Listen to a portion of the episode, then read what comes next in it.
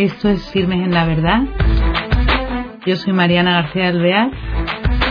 Voy a empezar con las entrevistas.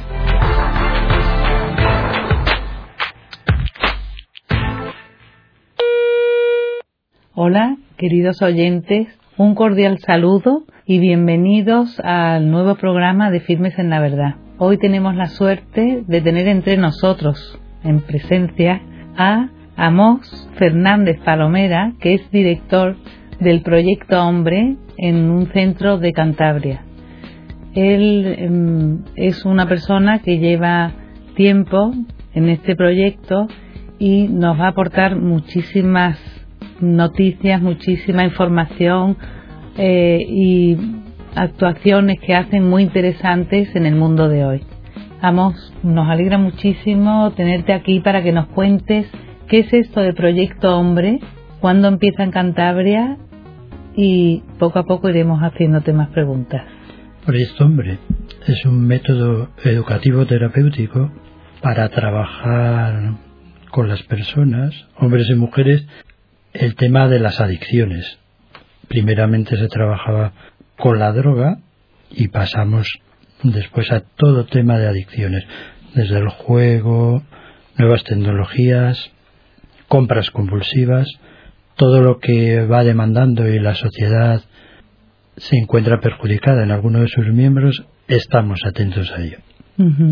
¿Y dónde empieza esto de Proyecto Hombre? Pues Proyecto Hombre empieza en Italia, el Proyecto Uomo, en los años 70 eh, el voluntariado católico de aquella época, en las grandes ciudades de Italia, veían cómo los jóvenes caían en la heroína y se fueron uniendo. Y de ahí un sacerdote italiano fueron a Estados Unidos, conocieron las comunidades de Dayton, que son comunidades terapéuticas. En Holanda también se conoció y se fue creando el método y ahí nació. Y en España, a principios de los 80, se tradujo su método a nuestro estilo, ¿no? Las bases son las mismas, pero bueno. Adaptado, a la circunstancia del español, ¿no? Y también nació mayoritariamente de, gente vinculada a la Iglesia. ¿Y en Santander en concreto cuándo nace? Pues mira, en Santander nació a principios de los 90. En el año 92 se abrió el primer dispositivo de acogida pero voy a contar un poco cómo este año se van a cumplir los 25 años del nacimiento de la Asociación de Padres. Estos padres, cuando Proyecto Hombre llegó a España, solo estaba en Madrid, País Vasco, y los padres de Cantabria llevaron a sus hijos a Madrid o al País Vasco. Cuando sus hijos salieron, volvieron a la vida normal, se unieron en una asociación y esta propia asociación pidió ayuda bueno, perdón, un inciso. Es que, claro, estos padres que normalmente tienen que apoyar a los hijos, naturalmente, tenían que desplazarse todos los días a Bilbao. Claro, entonces. Las madres lo cuentan ya, madres de edad, como todos los días tenían que acompañar, porque cada uno de los de las claves o la herramienta de trabajo en Proyecto Hombre es el acompañamiento. Y sobre todo en las primeras etapas, siempre personas cercanas, que suele ser la familia, es quien acompaña al usuario en su trayectoria. Entonces tenía que desplazarse. Aquí pidieron ayuda y al final la única que respondió fue la diócesis. En aquel momento había llegado don José Vilaplana y don Carlos Osoro era el vicario general de la diócesis y fue quien les dio cobertura. Y de eso en el año 92 nació nuestra fundación, Fundación Centro de Solidaridad de Cantabria, CESCAM para abreviar, que es una fundación canónica. La fundación da cobertura jurídica y económica a Proyecto Hombre. El método es eh, a confesional y apolítico, porque se trabaja a la persona, pero sí que hay en el trasfondo y en el apoyo. del día a día nuestra diócesis ha estado ahí desde el principio. O sea, en el día a día y en el edificio en el que, o sea, sí, claro. que está en un sitio muy bueno, eh, qué bien. Sí, sí, la cesión de locales, Caritas Diocesana tiene un aporte anual, las parroquias ayudan, congregaciones religiosas y mucha gente de bien. Muy bien, qué maravilla. Como siempre, sí, la Iglesia está ahí detrás del que más lo necesita. Cuéntanos eh, eh, de qué trata esto, el proyecto Hombre, cómo se empieza, porque claro, como tú dices, eh, aunque esté apoyando a la Iglesia Católica, pero se va a la persona. Porque se trata de ayudar sin mirar ¿no? al prójimo por ser no persona. Se le mira ni su religión, ni su estado civil, ni su raza. O sea que la apertura es a todo aquel que tenga adicción a algo, ya sea droga, alcohol, adicción, cualquier cosa. Entonces y la prevención también trabajamos la prevención. Pues cuéntanos eh, cómo se trabaja o qué, qué es lo que hace falta o cómo mm, pueden ingresar o a lo mejor no ingresar, cómo, cómo es el método. Bueno, pues mira, ¿cómo llegan? Pues unos derivados, pues desde consultas de psiquiatría, desde atención primaria o porque él se ha dado cuenta y ya tiene una motivación personal o porque algún compañero de trabajo o su esposa o su esposo o sus hijos si son adultos se han dado cuenta a ti te está pasando algo y descubre. Entonces ahí es cuando empieza nuestra parte es decir llegan piden ayudas y es cuando se empieza la evaluación otra cosa, llega gente, porque me imagino yo que cuando, por ejemplo, a un joven le pasa algo, no lo quiere reconocer porque es algo negativo. Y aunque en su casa le digan, oye, sus padres, a ti te pasa algo, o porque estás agresivo, este chico no quiere reconocerlo y esto tiene que ser voluntariamente, ¿no? El acercamiento. Sí, claro, esto es como ir al médico. Si no le contamos todo lo que tenemos, difícilmente el médico nos va a poder diagnosticar. Pues aquí igual, es decir, hay una motivación intrínseca o extrínseca externa, que es cuando te empujan, y la intrínseca es cuando uno se motiva ya y dice, pues sí, mira, es que a mí me pasa esto, esto y esto, y lo hago tantas veces, me ocurre esto, y necesito ayuda. Y hay algunas veces que va a lo mejor algún padre para deciros, mira, yo creo que mi hijo se droga, pero no le puedo convencer o bebe mucho, ¿cómo le puedo convencer para que venga voluntariamente? Porque si no, como dices, no pueden. Sobre todo los menores, la, hasta los 18, eh, los adolescentes, trabajamos muchísimo más con las familias, con los padres y las madres, con todo el entorno familiar, para darles herramientas de apoyo para que asuman esa etapa de la vida de su hijo. No todos los adolescentes van por el camino correcto, se equivocan o porque les apoyan otros o, o ellos solos y, pueden caer en esta en estas adicciones, ¿no? O en el camino de las adicciones, vamos a decir, ¿no? Los prolegómenos. Entonces, trabajamos mucho más con los padres y madres. Muchísimo más porque creemos que es importante y porque además en esa edad es muy difícil crear grupos porque los adolescentes son muy reacios y sobre todo cuando se lo está ofertando un adulto. Claro. Entonces, es muy importante para los padres quitarles los miedos primero, para que vean la realidad, porque el miedo a veces nos disfraza la realidad. Como tengamos miedo, no vamos a ver realmente por dónde hay que ir. Y entonces darle las pautas, las herramientas para que se cumplan y vean que llevándolas a cabo el proceso funciona. Y de verdad que sí que hay familias que regresan y ahí se ha quedado todo ese episodio en unos meses y te dan las gracias y después, bueno, pues te aportan económicamente o se ofrecen para voluntarios. Ah, fíjate, qué interesante. Sí sí. sí, porque de eso hablaremos luego también. Y cuéntanos un poco el método de la persona que va, el adicto que va eh, voluntariamente y accede a mm, tener vuestra ayuda. El método es una, eh, nuestro método de trabajo es biopsicosocial, es decir, vemos la persona en todo el conjunto, no solo interior, exterior y todo lo que le rodea, porque a veces eh, quedarnos solo en, la persona, en el individuo, hombre o mujer, y no ves todo su entorno social, el más cercano, familia, cómo está, cómo está su estado laboral, su formación, a veces eso es lo que ha provocado el llegar a donde estamos. Claro. Entonces se busca hasta el punto interno, bueno, se retrocede en la historia hasta, hasta el primer recuerdo. Fíjate. Hasta el primer recuerdo se intenta buscar para encontrar dónde empezó todo. Y esto, claro, tenéis entonces los profesionales de qué tipo son? Bueno, todos los profesionales, aparte de venir ya con estudios académicos o bien de eh, psicólogos clínicos, pedagogos, trabajadores sociales, educadores sociales. Después nosotros en España, todo el proyecto, todas las fundaciones que existen, tenemos un centro de formación en Madrid, donde estamos aglutinados todos los centros en la Asociación Proyecto Hombre, y ahí recibimos una formación como terapeutas. Nos estamos formando durante un año, seis meses de formación y seis de prácticas, y después hay una formación continua, siempre, siempre, siempre. Elaboramos nosotros, recibimos también formación externa, todo. Y, habrá psicólogos, ¿no? Sí, sí, todos son psicólogos clínicos la mayoría. la mayoría psicólogos clínicos. Mm. Y, y después, mm, eh, ¿qué otro tipo de... Para ser voluntario, ¿qué mm, cosas pedís? Lo primero, tener la actitud de entrega, es decir, de compromiso. Porque un voluntario es tan valioso como el que da solo una hora cada 15 días, como el que la da a diario. Es decir, si se compromete y cumple, ese es el valor, el del compromiso y el respeto y la confidencialidad.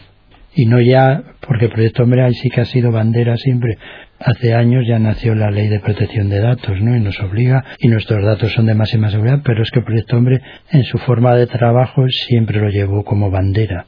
Es decir, nadie tiene que saber quién está allí, ni puedes decirlo, ahora obligado, pero es que antes era igual. Nunca lo hizo. Ahí sí que tuvimos una práctica de muchos años donde llevábamos eso y se ha llevado a rajatabla siempre. Entonces, eh, siguiendo ya mm, para eh, con la persona, el adicto que llega, mm, eh, se, le se le estudia a él, a su persona, y se pone, se le pone un plan o sí, bueno, pues lo primero se va viendo porque hay veces que vienen policonsumidores, están metidos en muchas cosas. Entonces, ver cuál es la situación más, más grave, ¿no? O la que más le está llevando a abocarse a, ese pozo, ¿no? O le abocó ya al pozo. Y entonces desde ahí ya se decide a qué grupo va. Si va al centro de la comunidad terapéutica urbana, si va a un grupo de cocaína o de ludopatía, de alcohol, quiero decir, a los ambulatorios sobre todo, porque tenemos grupos ambulatorios en la tarde-noche, los grupos de tarde-noche, para personas que siguen todavía su ritmo de trabajo, no han roto con la familia, todo está a punto pero no ha sucedido. Mm. Entonces han llegado a tiempo y han tomado, después de su horario laboral, pues se incorporan al grupo terapéutico. ¿y el grupo ambulatorio va a vuestro centro? Sí. Y allí tienen como una están hora y media con el terapeuta, con su grupo, después si tienen que tener de forma individual también, y hay y también hay em, hay grupos eh, de preventivos, como si dijéramos. Nosotros hacemos prevención ahora mismo también en los centros educativos, en los centros laborales, en la empresa, porque muchas veces muchas más de las enfermedades que generan bajas laborales y demás están motivadas por consumos. Hombre, el más común es el alcohol, pero hay muchos más. Claro, claro. Entonces, eh, hay tenéis mm, distintos, mm, como si dijéramos, modos de atender el dispositivo. Unos que se quedan a dormir y todo, ¿no? Sí. Internos todo el tiempo, salen los fines de semana, ¿cómo es? nosotros ya desde hace años tuvimos una comunidad en otra casa, en el antiguo seminario menor de Argomilla de Cayón, y hace ya unos 11, 12 años se vio que se, se hizo la comunidad terapéutica urbana aquella era en el campo, entonces ahora lo que están es residentes de lunes a viernes en la tarde. Y de viernes en la tarde a lunes en la mañana están con sus familias. Tienen que estar acompañados y llevan ya programado todo su horario y su presupuesto. No se pueden pasar de un presupuesto y tienen que decir en qué se va a gastar. Lo tienen todo, todo. Está escrito en un cuaderno, ellos lo llevan. Todas sus tareas, las ocho horas de descanso, impepinable. El poco tiempo que pueden ver la televisión el realizar labores en, la, casa, de, pues de apoyo a su mujer o a su madre, con quien convivan, ¿no? Quiero decir, hacer una vida y después el empezar a relacionarse con otras personas. Tienen que seguir buscando lo que llamamos acompañamientos fuera de la familia, tienen que crear nuevos lazos de amistad. Si todas sus amistades están también metidas en el tema de adicción, eso se tiene que romper. Es decir, hay que crear a su alrededor tienen que crear una red nueva. Claro, porque, porque los, la, la red antigua de amistades le provocaría volver. Mayoritariamente muchos. Otros tienen amigos que no consumen y esos son los que les acompañan ahora y van haciendo. Pues desde luego, mm, qué labor. Entonces, estos que son internos salen los fines de semana y, y los que no tienen familia a lo mejor ni apoyo. Los que no tienen familia apoyo. Mira, si llega alguno, alguno así estrictamente ahora mismo que no nos ocurre así aquí en Cantabria, eh, nosotros lo solemos llevar a, a nuestros centros Burgos o Salamanca, que tienen comunidad tradicional, lo que llamamos comunidad cerrada, y pueden estar ahí todo ese tiempo. Ah. Y entonces después regresan con nosotros después de un año, cuando ya pasan a la fase de reinserción la reinserción sociolaboral. O sea, primero es contacto y una fase. Hay varias fases, sí. Una fase que dura más o menos un año, repartida en los primeros meses de motivación, que llamamos, la primera fase, motivarse, y después conocimiento. Cuando acaban esa fase de conocimiento, 12, 13 meses, 11, 14, todo lo más, pasan a reinserción. Ahí ya se incorporan a la vida laboral, toda su vida social, la que han recuperado y rehecho y van viniendo dos días a la semana ya en la tarde-noche a su grupo durante otro año. Y por ejemplo, ahora que hay tanto paro, será problemático si no tienen vida laboral, ¿qué hacen? Claro, eso es del tema que nosotros, en nuestro centro, como no es muy grande, pues lo vamos medio llevando.